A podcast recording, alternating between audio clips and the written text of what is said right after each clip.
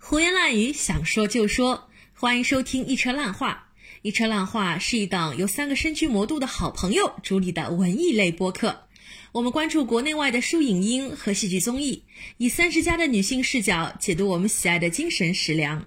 希望成为您的江浙沪文艺小指南。我们等于上海观众等了他足足两年的时间，然后在今年的九月份才有机会看到《九人》的这部作品嘛。这个名字的来源是因为他们最早就是聚在一起的时候演的那个戏是《十二怒汉》那个戏，但是因为限于篇幅和就是各方面的原因，就不能演《十二怒汉》里面的十二个人，然后就演的是个九人版的，于是就起名叫《九人》。可能我们真的需要一部戏剧给予我们情感上的一些刺激，让我们能够产生一些共鸣，不然我们还能跟谁去说呢？不然还有什么样的东西是值得我们去看，也适合我们去看的呢？一车烂话最近开通了爱发电账号，欢迎广大听众朋友们为爱发电，对我们的劳动成果以资鼓励。您的赞助将用来更新我们的录音设备。帮助我们请到更多优秀的嘉宾，以及 cover 场地费用，支持我们做大做强。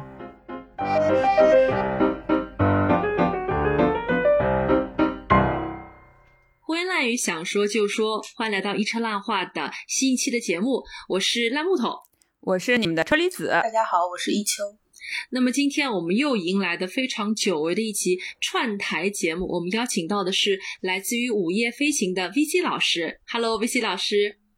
Hello，大家好，一车浪花的听众大家好，我是 VC，非常高兴能够有机会跟啊一车浪花的三个主播一起来聊啊我们都非常喜欢的一个戏剧。对，今天其实是一期非常严肃的、非常正经的，关于话剧艺术、关于舞台艺术，也关于女性友谊的这样的一个专题类的一个。串台的一个节目，但是看我们今天的一个配置，刚刚点进来的听众，你们可能会误以为进入到了我们的子栏目，因为我们还有个子栏目叫做“女生寝室卧谈会”。我们一般性会有一床、二床、三床，然后再请一个四床女嘉宾，跟我们回到大学寝室，就是一起泡个脚，然后一起聊聊一些女生心中的一些小八卦，然后最近在看一些什么样的书啊、电影。但今天还真不是，今天刚好就是有一点像“女生寝室卧谈会”这样的一个串台节目，但是我们最后。总归会要聊到一些女生的一些心里话，所以今天还蛮期待的。因为我一秋还有车厘子，我们是在上海的，我们是在上个月的时候，应该我记得是月初吧，我们一起看了春市。而微信老师，你是在去年的春天看了春市，在今年的夏末初秋观看了对称性破缺。我们在不同的城市、不同的季节，我们跨越了春天、夏天到秋天。可能已经有点像冬天了，跨越了四季，我们来讨论这样的关于话剧九人和他们的九人宇宙，我还真的非常非常的期待。那么一开始呢，我来我来介绍一下关于《春逝》这部话剧的一个大概的一个剧情。它是一出民国戏，它讲述的是民国二十四年暮春初夏，中央物理呃中央研究院物理所唯一的女研究员顾静薇，她迎来了脾气颇难对付的助理徐建雄。那正值科研朝不保夕的一个乱世穷途，旧者已破，然新者未成。那么这样的一对年轻的物理双姝。其实他们大概有十二岁的一个年纪差，也是我自己觉得，嗯，姐姐妹妹非常好的一对 CP 的一个组合。他们携手抗争命运，他们拒绝随波逐流。那么也在短短一年的时间之中，他们互相影响了彼此的一生。那么我自己在看完这出戏的时候，我觉得它的优点和缺点都非常的明显。但是从现场百分之九十九都是女观众的上座率来看，他在调动女性情绪方面的这个能力，可以说是。登峰造极。那么，我今天想先请我们远在北京的 VC 老师，因为你是我们当中其实第一批观看《春逝》这部作品的选手，想听听看你去在北京第一次看的时候的体验。嗯，不光光说是你自己的内心感受，包括我们的观众啊，剧院的环境是怎么样的，可以帮我们回忆一下吗？嗯，好，呃，其实我春逝这个戏应该是两刷，就是去年的春天和今年的春天分别都去看了这部戏，呃，因为就是如果大家很早之前看过这部戏的话，会知道它，呃，就是。这今年的这一轮在巡演的时候会加入了一些新的演员，就是他会有 A 卡 B 卡，就是这样的一个搭配的，就是呃新的阵容跟大家见面。呃，我回忆了一下，我去年的时候去看这部戏的一个契机，其实特别的偶然，因为他好像每年都会选择在春天的三八妇女节前后的那个时间点会来上这个戏。然后去年的春天，我大概就是非常偶然的看到了。呃，有这么一部戏，然后其实这部戏它具体是讲的大概什么内容，什么我都是嗯不太清楚的状况下，我就觉得它的海报还蛮特别的，就是是那种民国风格，跟以往我看到的其他戏都不太一样，所以当时这个戏的票还是非常 好买的，我就只提前了一天晚上，然后去买了这个戏的票，呃，当时是在一个。呃，好像是下着蒙蒙细雨的一个下午，然后我赶去剧场看的。当时啊，我的感觉也和就是可能你们在上海看戏的感觉也有点类似，就是现场百分之可能八九十都是女性观众这个样子。嗯，然后因为。呃，他这个戏好像之前我看很多戏的时候，他的呃，你进场的时候拿的，无论是你的场刊，就是很多戏是没有场刊的，然后他这个非常细心的准备了一个场刊，而且呢，就是他的整个剧院氛围里面就放着那种和整个戏的格调非常搭的那种淡淡的音乐，所以整个的这个。呃，观演之前的现场的氛围感的营造，我觉得就已经非常到位了。然后在看这个戏的过程中，就像刚才啊，就是木头已经跟大家分享的时候提到的，就是你会有无数个泪点，很多个时候可能是热泪盈眶，可能是流下热泪，就是总会有这样很复杂的一种情绪在里面。呃，这个是我第一次看，然后第一次看其实还挺激动的，因为它里面涉及到，比如说一些女性议题的讨论呐，呃，包括一些就是现呃教育公平啊等等这样的一些问题，是我们之前在其他的呃戏剧当中好像都很少会去看到他们单独拿出来，或者说非常以这种密集的台词去进行探讨的。所以看完这部戏，第一感觉我还是挺激动的，然后。甚至很心潮澎湃的，就是看完之后冲回家就做了一期节目，就这也是之前呃《午夜飞行》就是在很早之去年的时候，然后跟大家就是初聊话剧九人的一个契机。然后我第二次去看，就是今年春天，他们是在国家大剧院的小剧场去演的，这次的感觉就会有一点不一样，因为我选的是全新的两个呃全新的女演员的那个卡斯去看的，呃，整体的感觉呢就是。我觉得现场的那个观众群好像整体的年龄段比我第一次去看的时候要稍微的向上移了一一点，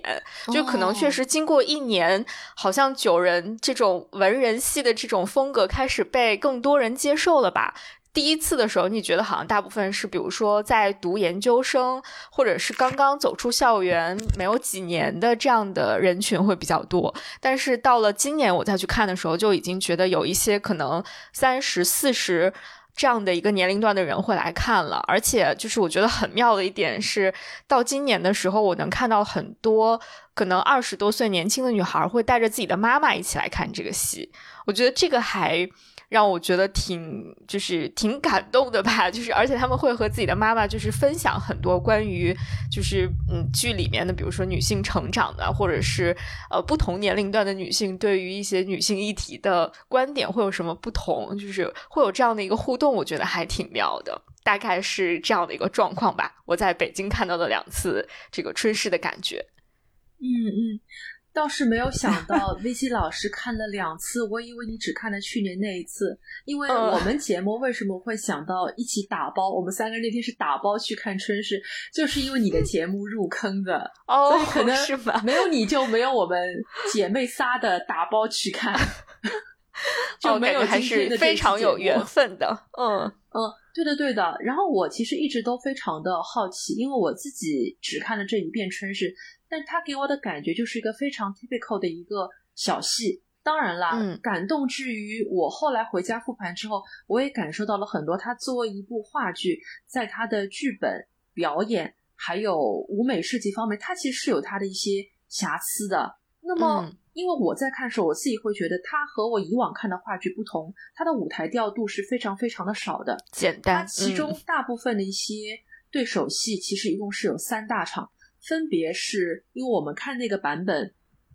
是两位女演员，不知道跟你看的是不是重合？一位是叫做陆文，她演的是这个叫做徐建雄，然后一位是叫王小欢，她演的是顾欣薇。那么大部分的时间是这两位女演员，她们在台上有三大场的戏，分别是她们从一开始不打不相识，有一些脾气方面，还有沟通方式上的不协调所产生的一些性格矛盾，还有到了中间，他们慢慢的互相理解，从一个孩子准备打包要走了，一直到他留下，为了跟着他继续去奋斗自己的科研事业，一直到最后，他们决定要分开了，有一些告别的一些戏码。那么两个女性之间从陌生。走向磨合，走到最终调和，形成了这样的一种像双生花的一样的羁绊的情节当中，基本上就是靠两人的谈话。所以后来一秋老师那天坐在我旁边，他知道一个小秘密，我中间睡着过一次。哦，可以想可以想象得到，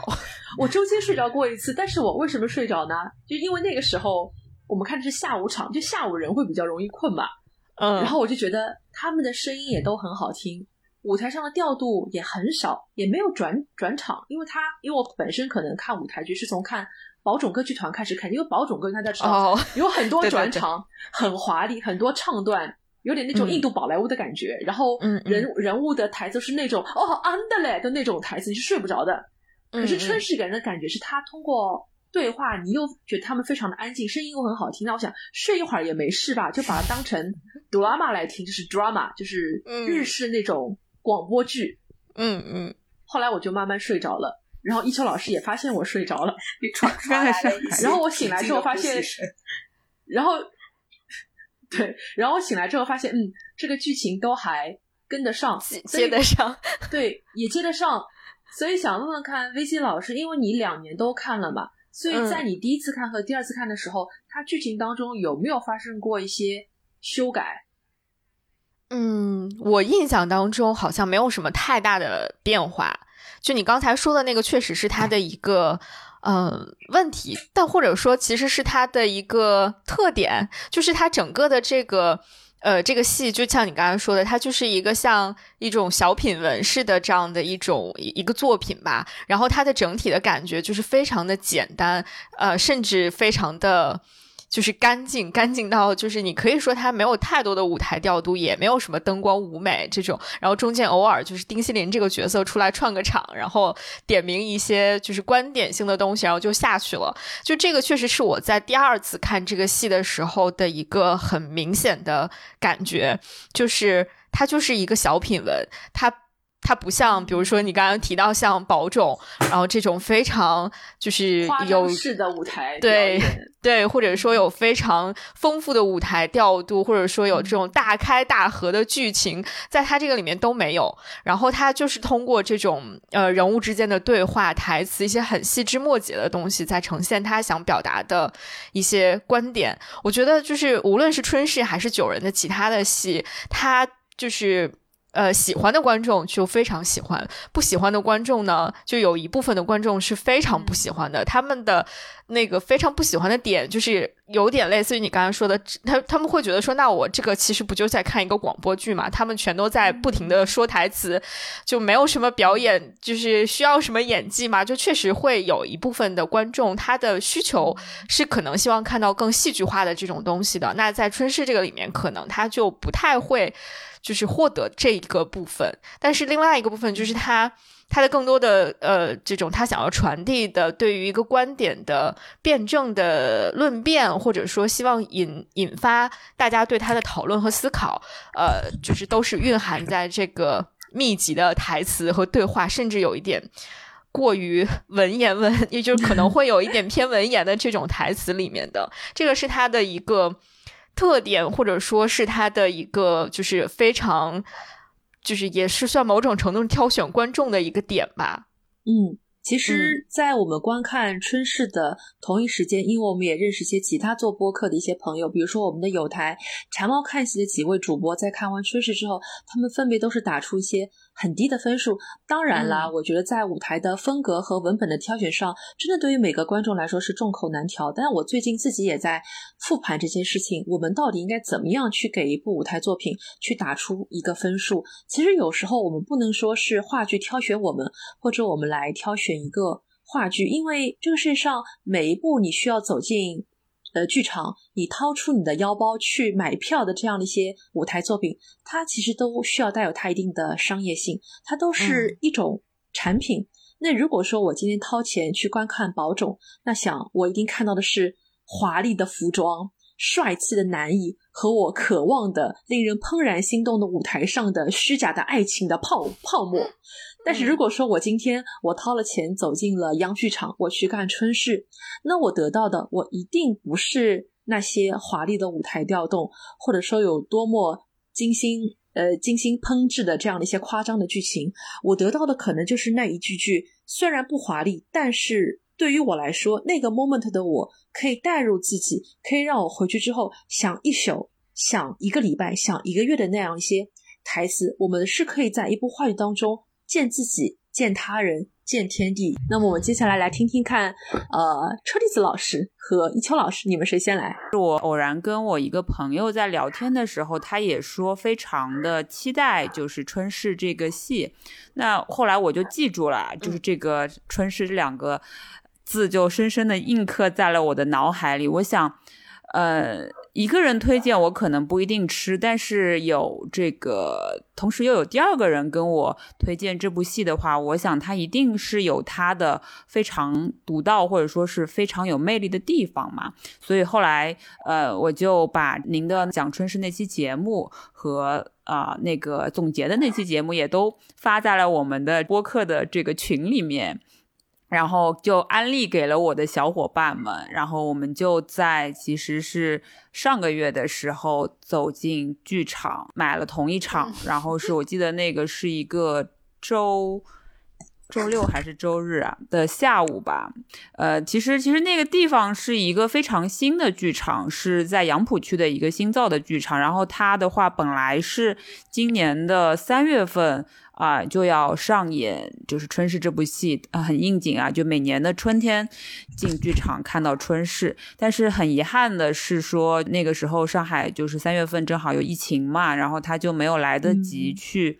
啊上演，所以是一直是挪到了今年的九月份才上演。然后我在这个。看一些背景资料的时候，就发现就是《春逝》这部戏，其实最早它是在二零二零年的九月份就上演了嘛。然后那个时候好像是一个七十分钟的一个版本，然后后来它才可能不断的打磨之后，它才到现在的一个状态嘛。然后我就想说，呃，就是我们在九月份在上海这边看到这部戏的时候，它已经经过层层打磨，它在北京的可能一个比较。呃，小的剧场上演之后，他又去到了这个乌镇戏剧节，然后他在北京，我记得也是好像上演过呃好几轮的这样子的情况，然后到最后才呃，我们等于上海观众等了他足足两年的时间，然后在今年的九月份才有机会看到九人的这部作品嘛，我觉得也是好事多磨，但是其实。呃，还是给我很大的惊喜的，我觉得，因为呃，我是觉得这个戏就是当时看的时候，我其实也比较像，就是维基老师第一次去看的那个时候，我其实没有对这部戏有太多去查阅它的背景啊资料，所以我其实刚刚走进剧场的时候。啊，或者说在这个剧场外面的时候，我其实也还挺惊讶的。是当天，当天我看到非常非常多的女孩子是穿着旗袍来看的。然后甚至说是有很多女性观众是结伴来看的，然后就是三三两两这样子，其实跟我们三个这样子的状况是差不多的。然后甚至有一些是呃年纪比较大的观众，也是啊，就是女性观众，可能像维奇老师说的那样，呃，是有一些就是女儿带着呃母亲这样子一起去观看的这样子的一种情况嘛。所以让我是觉得说，其实呃，当这个九人。来到上海这边演出的时候，就大家对他是有一个非常好的印象，或者说是一个非常怎么讲应景的一种仪式感在那边，就很符合他的那张绿色的海报上面的那个呃非常有特色的那个旗袍的那个标志。然后大家是带着一些怎么讲，就是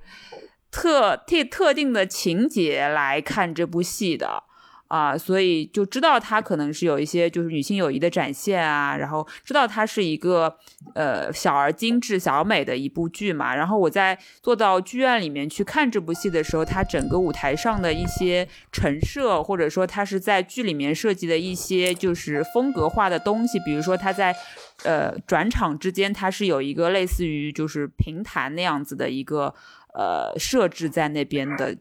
就非常统一的，它整个。输出的给人的印象，然后它整个要输出的一些风格都是非常呃鲜明的吧。然后我觉得它里面讨论的很多的这个女性议题，也是对现在我们社会上，就是我们现在的社会女性所处的一些处境，都是有所有所回应跟对照的。就是你其实看它，其实是说一个呃民国。的那个时候的呃女物理学家的一些故事，但你可以在你自己的这个日常的生活当中，或者说是现在社会的一种语境之下，也能找到一些很大的呃共鸣。我觉得这个是我看这部戏觉得非常非常惊喜的地方。派一个女人去学物理，派个女人出去学物理，不是浪费钱吗？男学生去，不如派第二名的男学生去。你此去千里。虽抱有求学之志，也定有意料之外的艰难。但请你相信，世人的眼光或许分男女，微小的原子与核子却不会。我们的努力，终究是能被看见的。首先说一下我为什么特别想看这部戏。首先是因为就我们群里面是的，是的，说这票很难买。呃，要要要抢的，然后我想，一年过去已经变成难买了，但我们真的是抢的，所以我们不坐在一起，我们没有 还没有办法买到三个人在一起的位置，然后我想，那很很难买，那一定要买了，嗯，不管它好不好看，先买再说，嗯，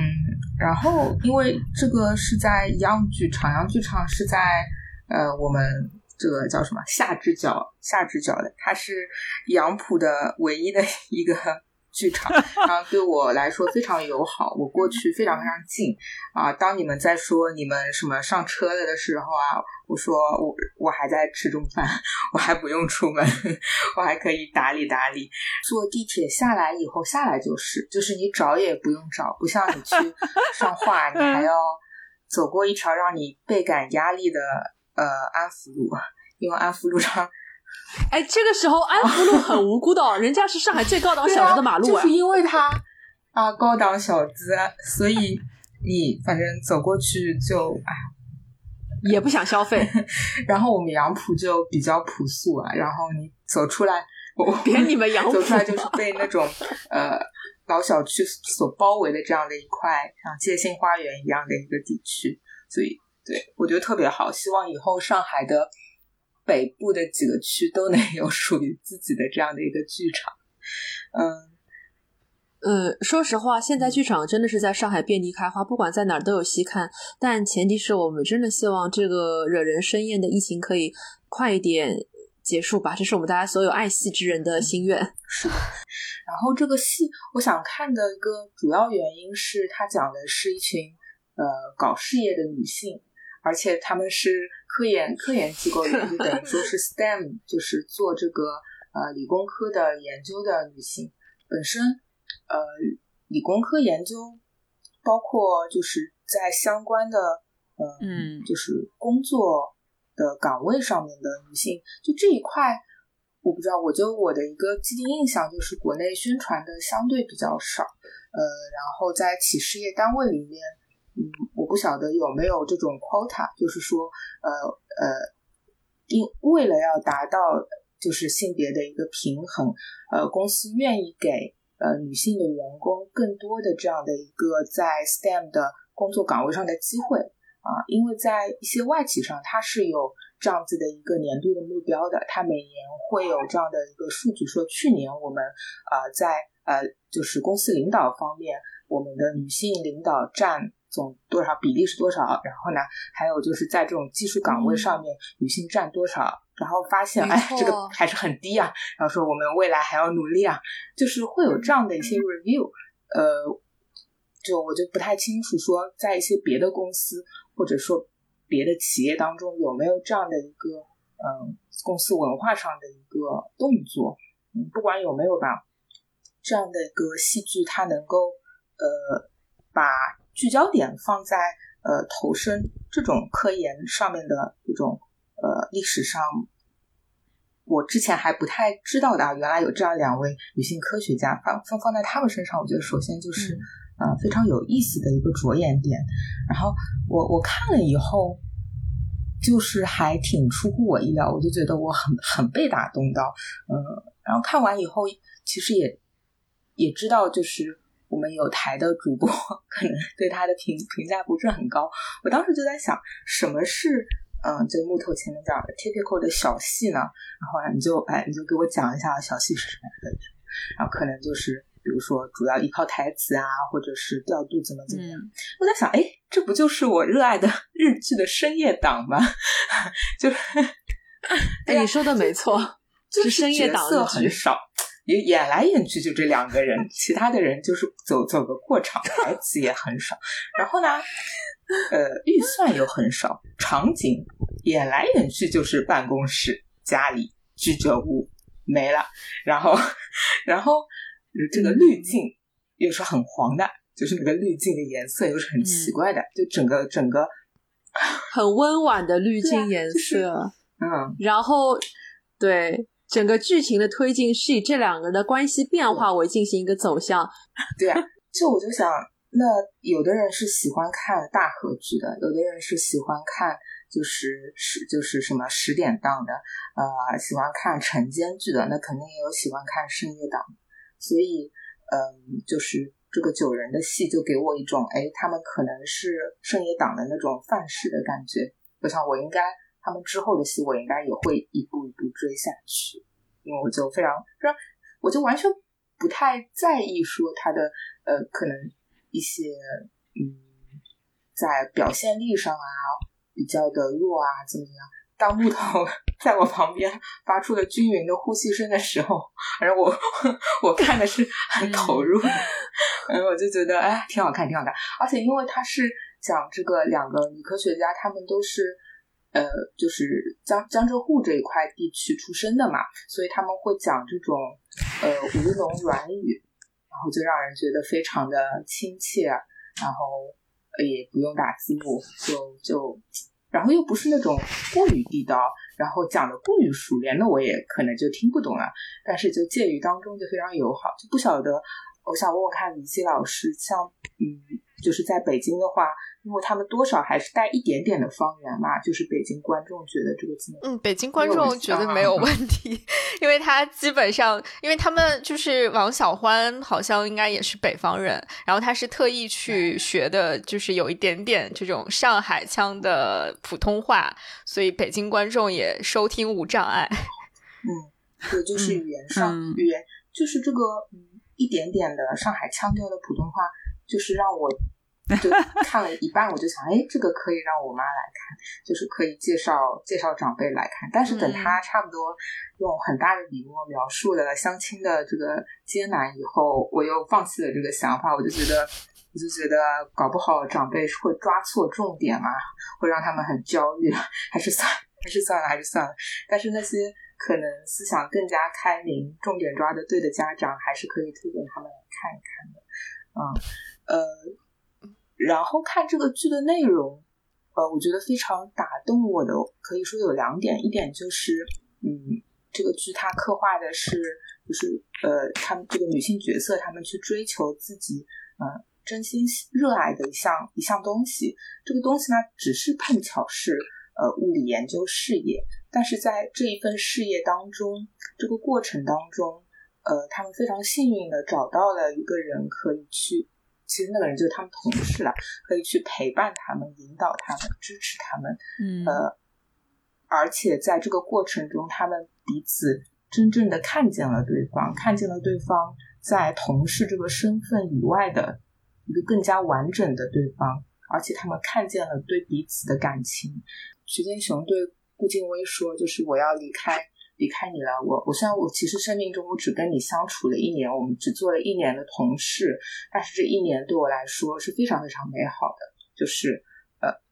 我生命中非常非常重要的一年。然后我要离开你了，我要去远赴美国去深造了，我们以后也不知道能不能相见了。嗯，就是在这个时间上，他突然就意识到，呃，我们。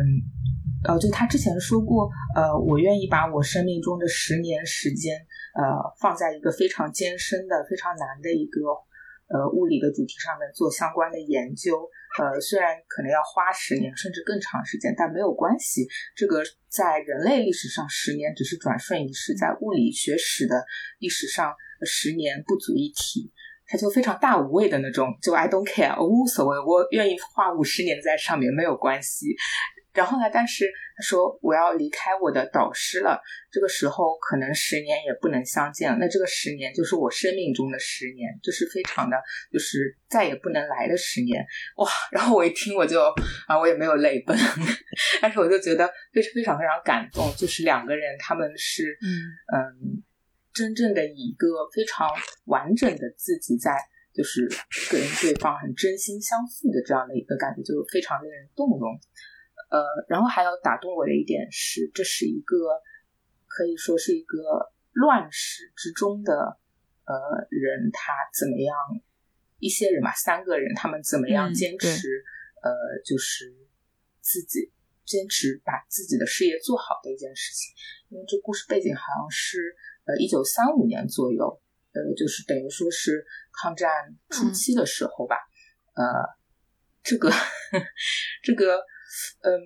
我就觉得在在乱世之中，一个人他要耐得住寂寞，耐得住贫穷，还要抵得住经济的压力、社会的舆论，去做一个你这个性别根本不被看好去做的这种学术研究。呃，当我们嗯，二零二二年的我们来看这个民国知识分子的设定的时候，其实也。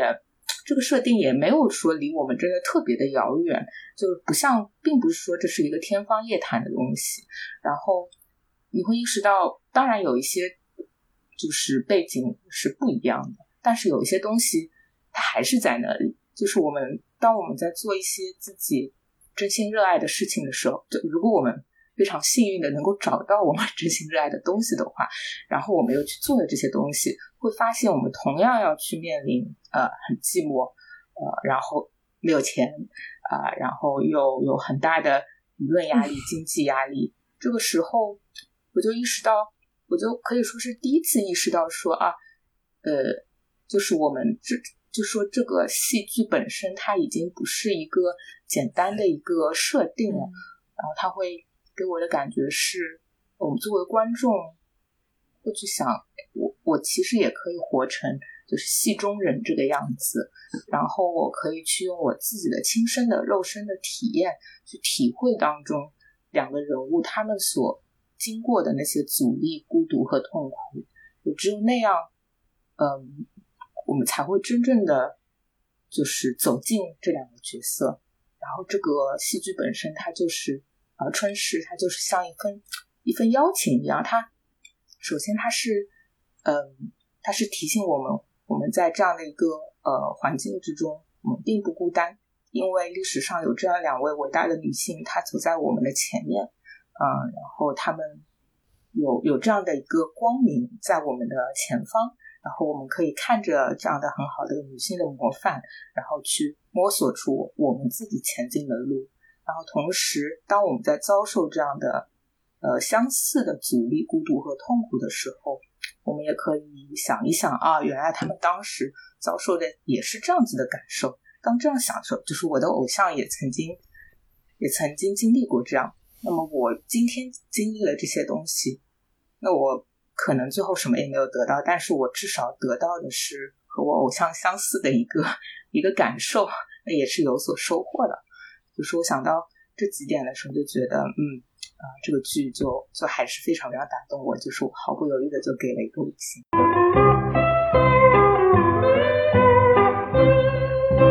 大家目前这个年龄段，你认为最有代入感的角色是谁？不一定是这两个女孩子啊。你如果你觉得你更能带入丁先生也可以啦。我们想先请 V C 老师。我觉得就是如果我在呃年轻一段也，年轻几岁，我可能就会非常带入剑雄这个角色。然后现在呢，我就是更会非常喜欢剑雄身上的那种。就很英气的那一面，但是但是到了这个年纪之后，你的确会跟顾静薇会有更多的共鸣，无论是她所面临的 要在家庭、事业、情感之间做出一些选择，同时她还要面临一些啊社会上对对这个特定年龄女性的一些。呃，刻板的印象或者是要求等等，所以我觉得很多人可能就是都会跟顾静薇有有这样的一个共鸣吧。然后我觉得这个可能是表面上的，然后更深一点的那种共鸣是在于，就是你会知道她其实是经历过就是剑雄那个阶段的一个一个女孩，一个女性，然后她也曾经有过。就是非常，他可能比剑雄要更早一点去，呃，经历这种世人的眼光的不同，然后呃，顶着非常大的压力，然后到国外去留学，拿到一个很高的学位，回国之后还依然得不到重视，然后过一种很清贫的生活，但还是在坚持自己的这种科学研究等等，就是他应该是完整的走过，就是曲建雄现在走的和。未来几年将要走的路，所以才会有就是剑雄要出国的时候，他写信给他说啊，可能未来你你将会就是你的路路途可能也并不会一帆风顺，然后这种西方国家对于亚裔女性的这种眼光，可能也会让你遭受到很多的就是困难等等这些东西，就是你你会知道他是呃经历过那个就是所谓就是他那个剧里面写的就是。走过那种崎岖山路的人嘛，就是献给歧路同行的人，就是他们都是走过那个崎岖山路的人。而金威走过了那个之后，他好像整个人变得更自洽了一点点吧。我觉得，就是会有一种他。变得更更更包容了一点，就是很多事情他也不是他完完全的没有脾气，或者说他不觉得愤怒，他同样也觉得可能愤怒或者不甘，但是他自己可以去用自己的方式去化解，或者说去处理自己这样的一些情绪，让自己能够更自洽的去做自己的研究，去过自己的生活。就我觉得，就是这个点是会让我觉得很有共鸣的点。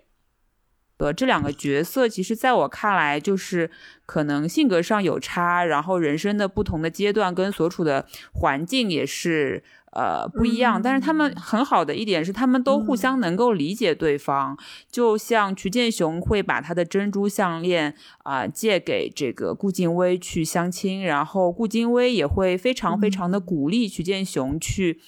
呃，出国念书，尽管他就是呃，在考试的时候被人说女孩子为什么要去国外念物理，这不是一种浪费吗？还不如交给男孩子去念。我觉得就是这种女性的友谊跟互相之间的照拂，是让我觉得非常非常感动。就是他们，嗯，就把他们互相之间当做两个非常完整的人去在进行交往，然后是。互相是就是能够体恤对方的处境呢，我觉得这一点真的真的是非常非常的重要。在这个也是我觉得这部戏最打动我的一个地方，就是他们能够设身处地的为对方着想。包括其实这个里面的那个男性角色丁西林嘛，他其实就是。呃，不只是一个女性主义的戏，我觉得它里面还讲到，就是这个角色他有他自己的一些特色在那边。他，因为我之前在看，就是朱红璇在呃，就是做接受一些采访的时候，其实有说到这个戏的主题其实是少数派的故事。然后他作为一个就是呃所长，可能他也是就是说在这个时代背景下有一些自己坚持，但是他同时又。热爱文艺，喜爱戏剧，他把这个呃他们之间的故事，或者说他的一些呃业余生活之间呃的时间用在戏剧创作上面，他其实也某种上程度上说也是一个少数派群体。我觉得其实啊，它里面还有一句吐一句吐槽，我记得印象很深刻，就是说这个年代下就是。做这个科研跟做戏哪个更穷还说不定。我觉得这剧里面这种吐槽真的是，是的，对，就这种这种就是短剧或者说这种台词就会特别的戳我，这样这个人物都鲜活起来了。然后，其实我今天本来也想插一个问题，问问看三位老师，就是你们怎么看丁西林这样的一个男性？我觉得他有点不可思议，我不敢相信在三零年代的一个搞物理的男性，或者说是一个当领导的科研机关里的男性是这样子的一个人，他。到底写实吗？因为印象当中，不管是搞学术还是说是做领导的，他一定是代表一方面的父权。所以大家觉得这个人物写实吗？想问看 VC 老师。因为我也不太了解，就是丁西林本人，就真实历史当中他是一个性格是个什么样的，就是但是他热爱戏剧这个倒是真的，就是他不是还有确实有自己出版了一些剧本，然后包括还有现在有有复排的一个戏，好像就是什么丁西林什么戏剧两两三则还是什么，就是反正是复排了他的一些就是当年创作的一些戏剧作品，然后我觉得可能在这个里面有大家对于一个。热爱戏剧创作的男性，就就带有这种一定文艺情怀的男性的一些想象吧，就觉得他可能相比于其他的男性角色更，也许更细腻一点，然后更就是情感更敏锐一点。呃，可能有这方面的考虑，所以会把这个人物角色塑造成这样吧。但是他 历史当中有没有这样，我觉得嗯就没有仔细的去考证过。然后在这个里面，确实刚才提到这个角色的时候，我第一反应是他是一个非常女性友好角色，而且他非常的能够听得进去别人对他的。各种各样的意见，就包括我觉得，就是比如，如果作为一个文艺创作者，其实很多时候是没有，嗯，不太能，就是非常欣然接受别人对他作品的一些批评或者是意见的。但丁西林在这个里面，就是他，比如说这个戏排不下去了，或者不知道怎么写了。呃，然后建雄可能不是给他提了一个什么建议，说你让房客怎么怎么怎么样什么，他好像就真的把他写进了自己的那个戏里面，你就觉得还是一个很很善于去接纳别人意见和建议的这么一个，确实是非常理想化的一个男性角色吧。我觉得，就我也挺难想象现实当中真的在当年那个时代存在这样一个男性的。嗯，对，突然之间想起来，他写了一出关于。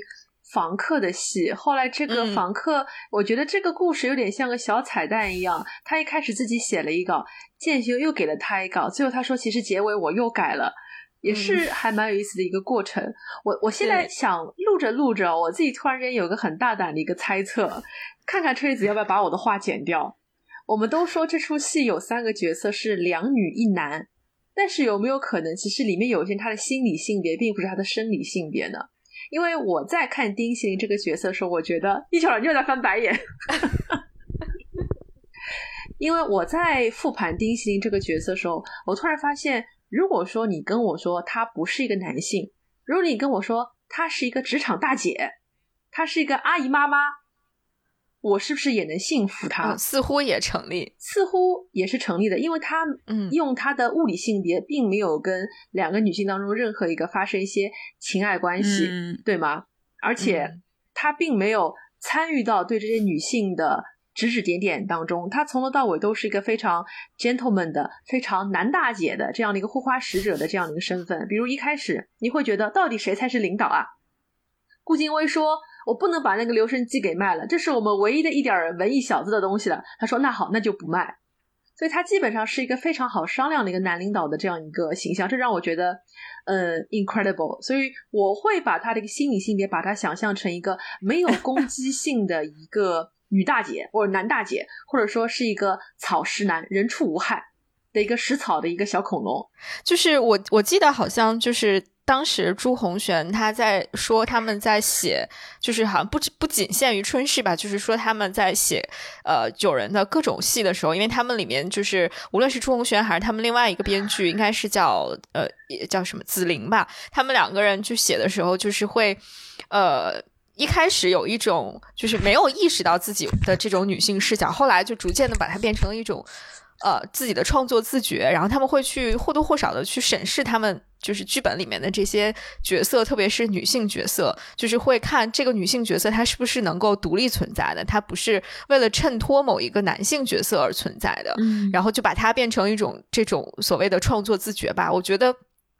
就是刚才你在说的时候，其实我觉得我们更跳脱出来一点，再去看这些角色的时候，好像就是其实所有的这些角色都没有落入到大家的那种非常刻板的性别印象里面去，就是男性一定是什么样的，女性一定是什么样的，就反而是他们三个人变成了三个独立的人，这个角色是这么一个，就是三个独立的人，没有什么特定的，就是。一定是一个女性，或者是一定是一个男性，无论他的社会性别还是他的生理性别，这这这个，我觉得就。还就是以前可能我我们太强调，比如说这是女性友谊，好像就没有太关注到刚才木头说的这个，我觉得还挺妙的。还突然之间想到有一点，因为这个舞台上一共是有三个人，但是事实上出现的角色，他们可能不是以实体化的人物出现。比如说顾金威，他有他自己的家庭，他家里面比如说有他的母亲，有他的外婆，而这两个人其实在他家庭方面的枷锁，所以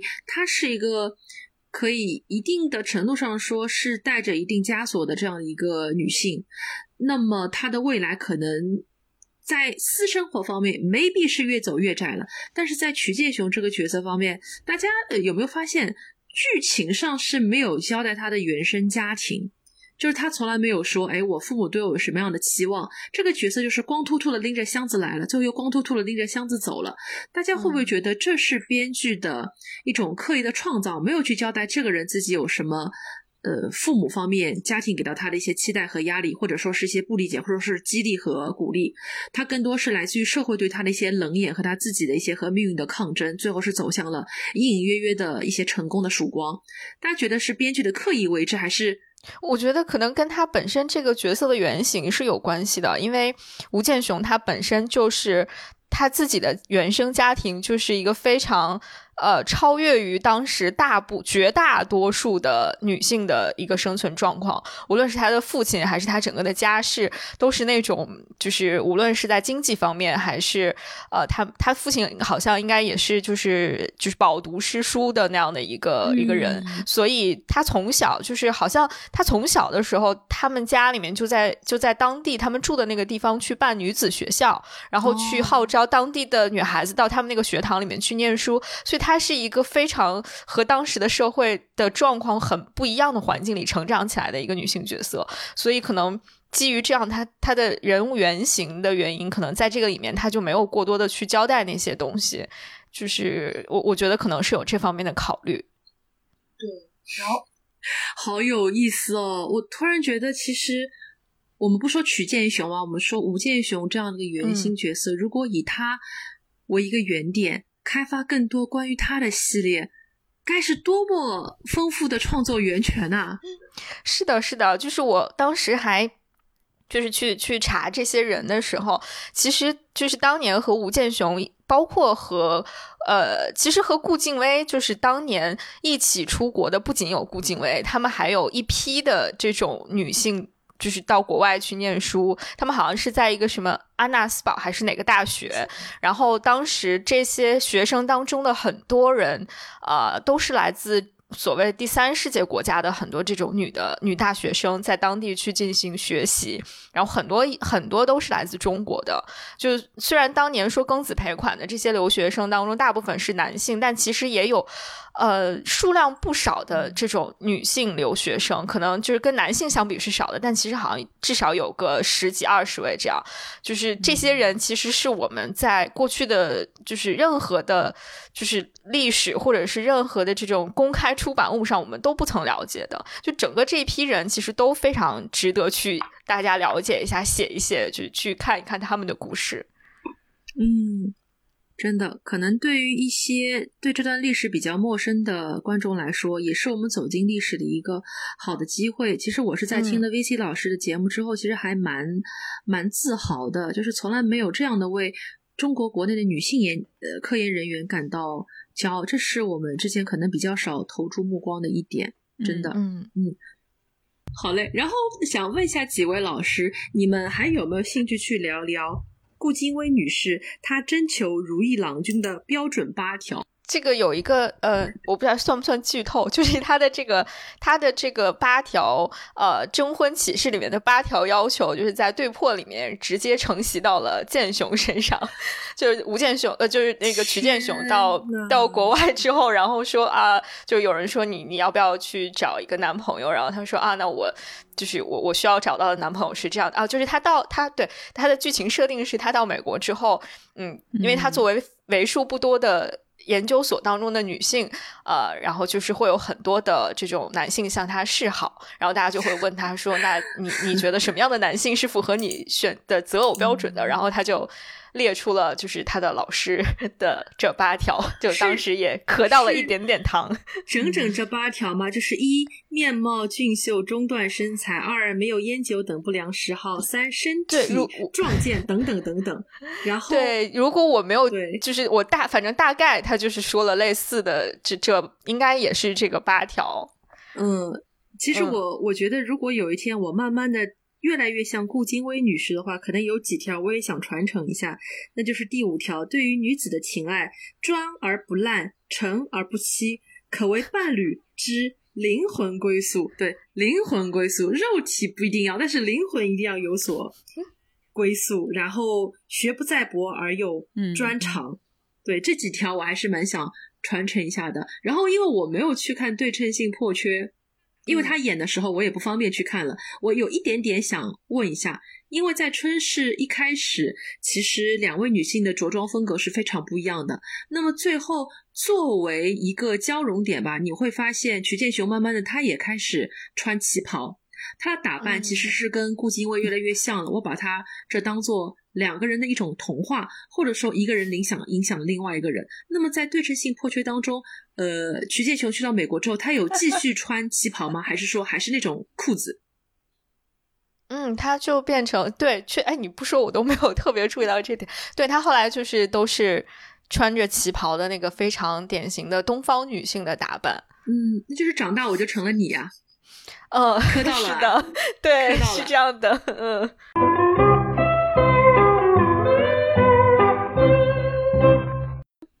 好嘞，然后我们今天录制其实已经有一点长了，我们还是要把最后一趴给聊完，就是关于话剧九人和九人宇宙，因为我们都是在上海的嘛，但是我们都知道话剧九人是从北大的学生社团开始的。那么作为北京观众的 VC 老师，你有没有了解过他们是怎么样走上大舞台的？以及在北京的话，他们的受众怎么样？他们很红吗？超红吗？现象级的红吗？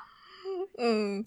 呃，我我就因为我们时间比较久了嘛，那我就简短的来说吧。呃，其实九人就是像大家所听说的，他们是由一个业余的话剧社，然后变成了现在的这个样子。其实现在他们里面可能有一半儿是专业的，就是专职来做这个的。其实是另外一半可能还是这种兼职，比如像呃主要演员里面的陆文，他就是还在北京交通大学读博士的这么一个状态。所以他们大概是在二零一二年，就是十十一。一年前或者十年前，他们都是北大的一群同学，然后大家非常喜欢搞戏剧，所以大家就组成了这么一个小小的社团，然后去去搞戏剧。他们这个名字的来源是因为他们最早就是聚在一起的时候演的那个戏是《十二怒汉》那个戏，但是因为限于篇幅和就是各方面的原因，就不能演《十二怒汉》里面的十二个人，然后就演的是个九人版的，于是就起名叫九人。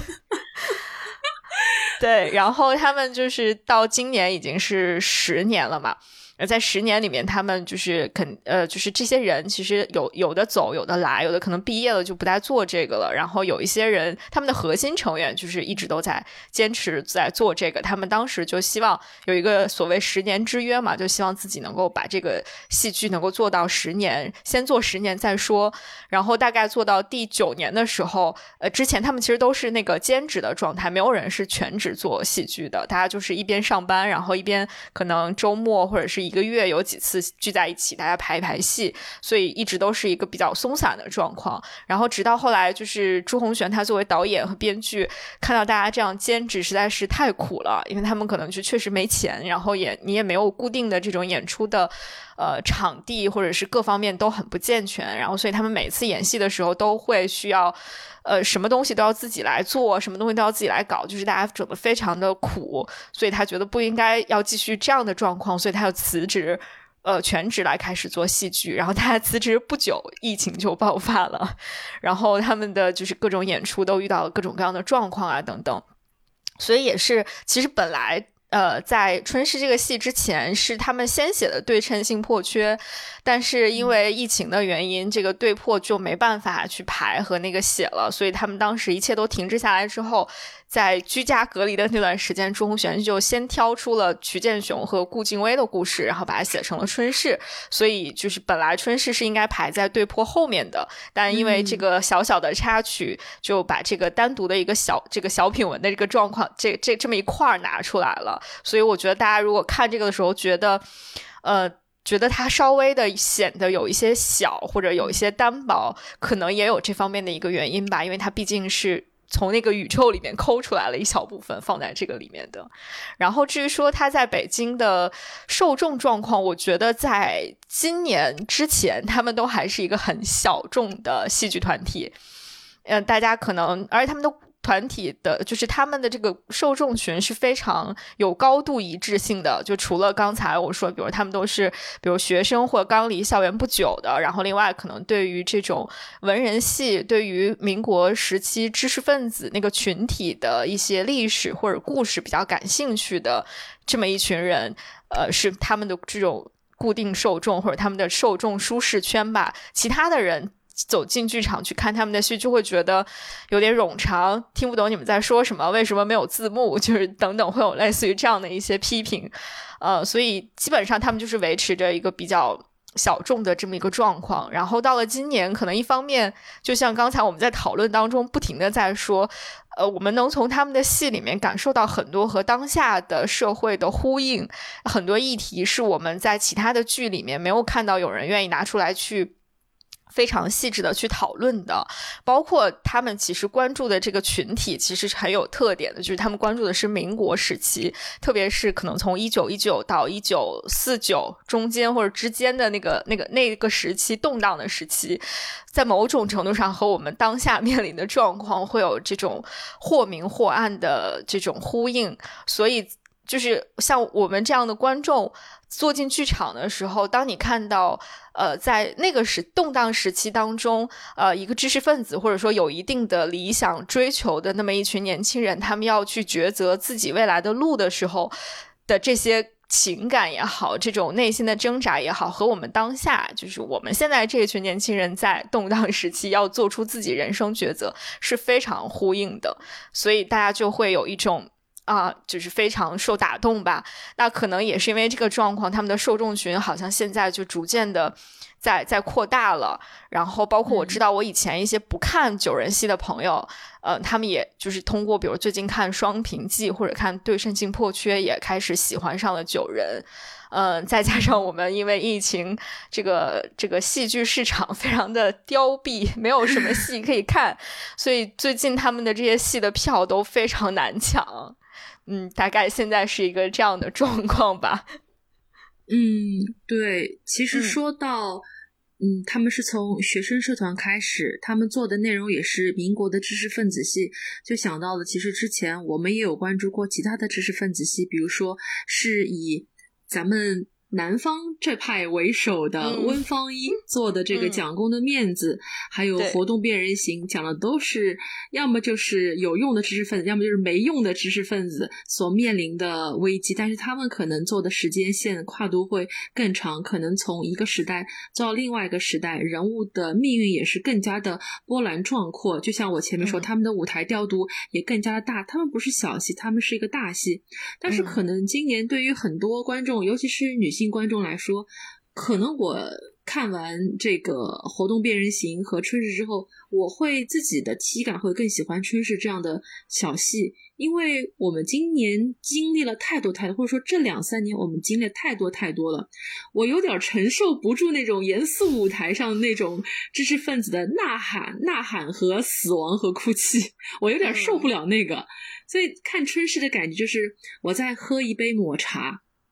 嗯，我喝的时候，我可能里面有有这种嬉笑怒骂的东西，有平淡的东西，但是最后有微妙之处戳到我心扉的东西，然后看完之后我久久不能平复，但总来说是起到了一个治愈的一个作用。然后用一秋老师话来说，就是看一个深夜档的一个日剧，不需要它有多么那个波澜壮阔的情节，但是只要我看完之后我自己能有点小开心、小感动和小雀跃，就足够了。那么最后，我们也是想请李希老师再根据自己的一些观剧感受，帮我们推荐一下其他九人宇宙中的一些作品，比如说《双屏记》《四张机》《对称性破缺》还有《春逝》，说说看这些戏啊，我们应该以什么样的顺序进行观看，以及每一部的一个推荐点。嗯，我觉得就是他们的目前就是我们能够看到的有四部戏嘛，这四部戏其实。呃，以我个人的感觉，就是你先看哪一部都 OK。就是九人，它虽然你听起来啊，九九人宇宙，我应该要有一个什么什么顺序，我觉得其实没关系啦。就是你你通过任何一部戏去走进这个他们的这种风格，然后了解到其中的任任何一个人物，你都会由他就串起来其他的这些这些人物。然后如果按照就是我们可能有一些人会更希望能够按照时间线去去看，如果我们按照。他们表达的就是故事的时间线的话，应该最早其实算是呃《双屏记》吧，《双屏记》里面他们那三个《双屏记》其实讲述的是三个朋友之间的故事，就是他们这三个朋友。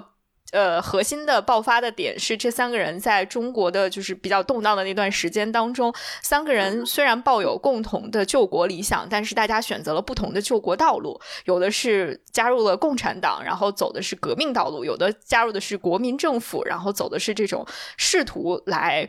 在呃，就是通过进入体制来改变某种这个呃。这个这个社会现状的这么一个道路，然后有的人走的是文人中间派的这个道路，就他们三个的这种道路不同，但是共同在为国家的未来去进行争论和这个就是讨论的这么一个，其实是这么一个戏。然后共嗯，他们三个人相识的时间是整个九人故事的开始，就是一九一三年左右的那个时间段。然后在一九一九年的时候，就是。完整的，大家可以去看《四张机》，也是他们最早被呃，就是观众们认识的那那么一部戏。《四张机》就是发生在一九一九年，然后呃，北大红楼里面的三个老师之间的争论。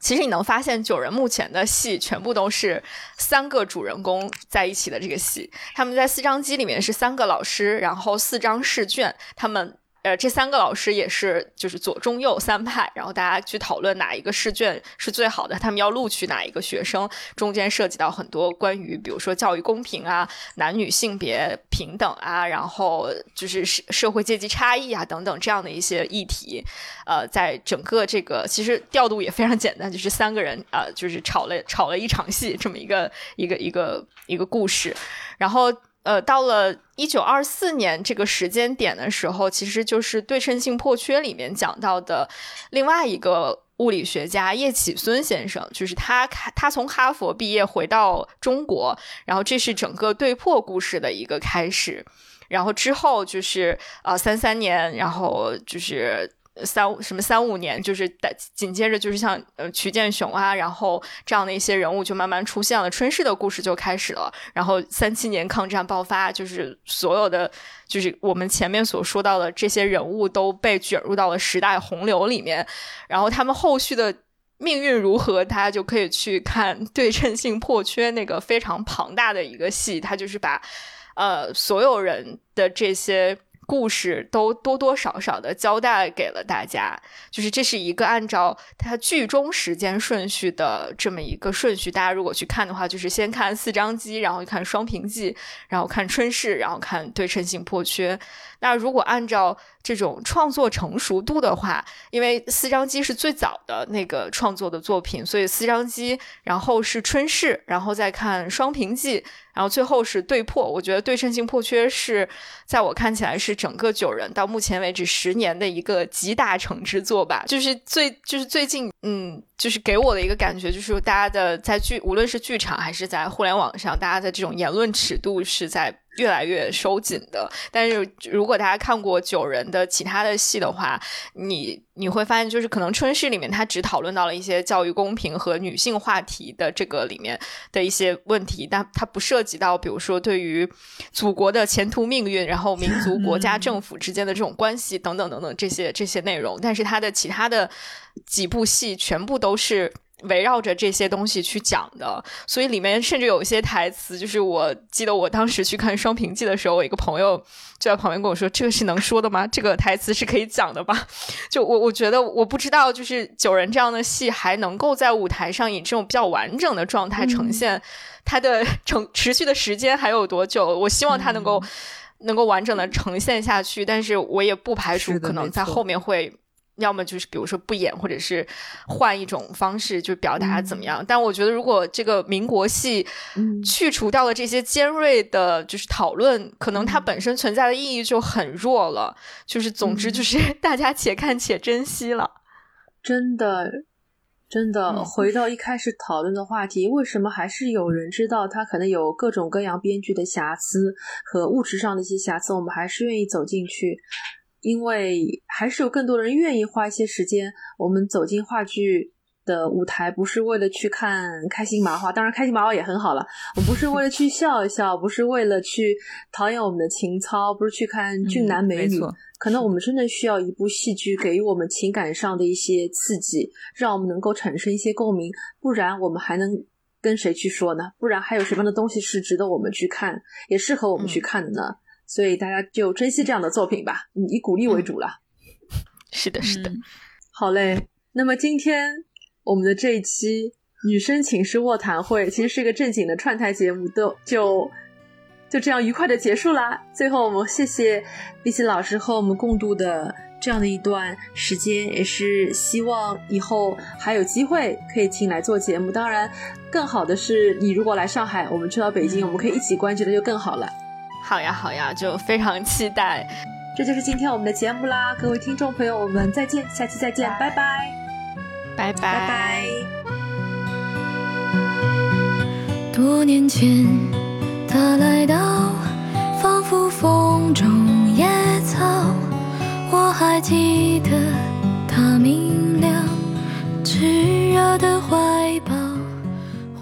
本期节目就是这样啦。那如果您有任何想说的，欢迎在各大平台我们的节目下方给我们留言哦，也欢迎搜索微信客服号 chat with rotten cherry 进我们的听友群，跟我们一起尬三五。老成一本旧书，我还记得他清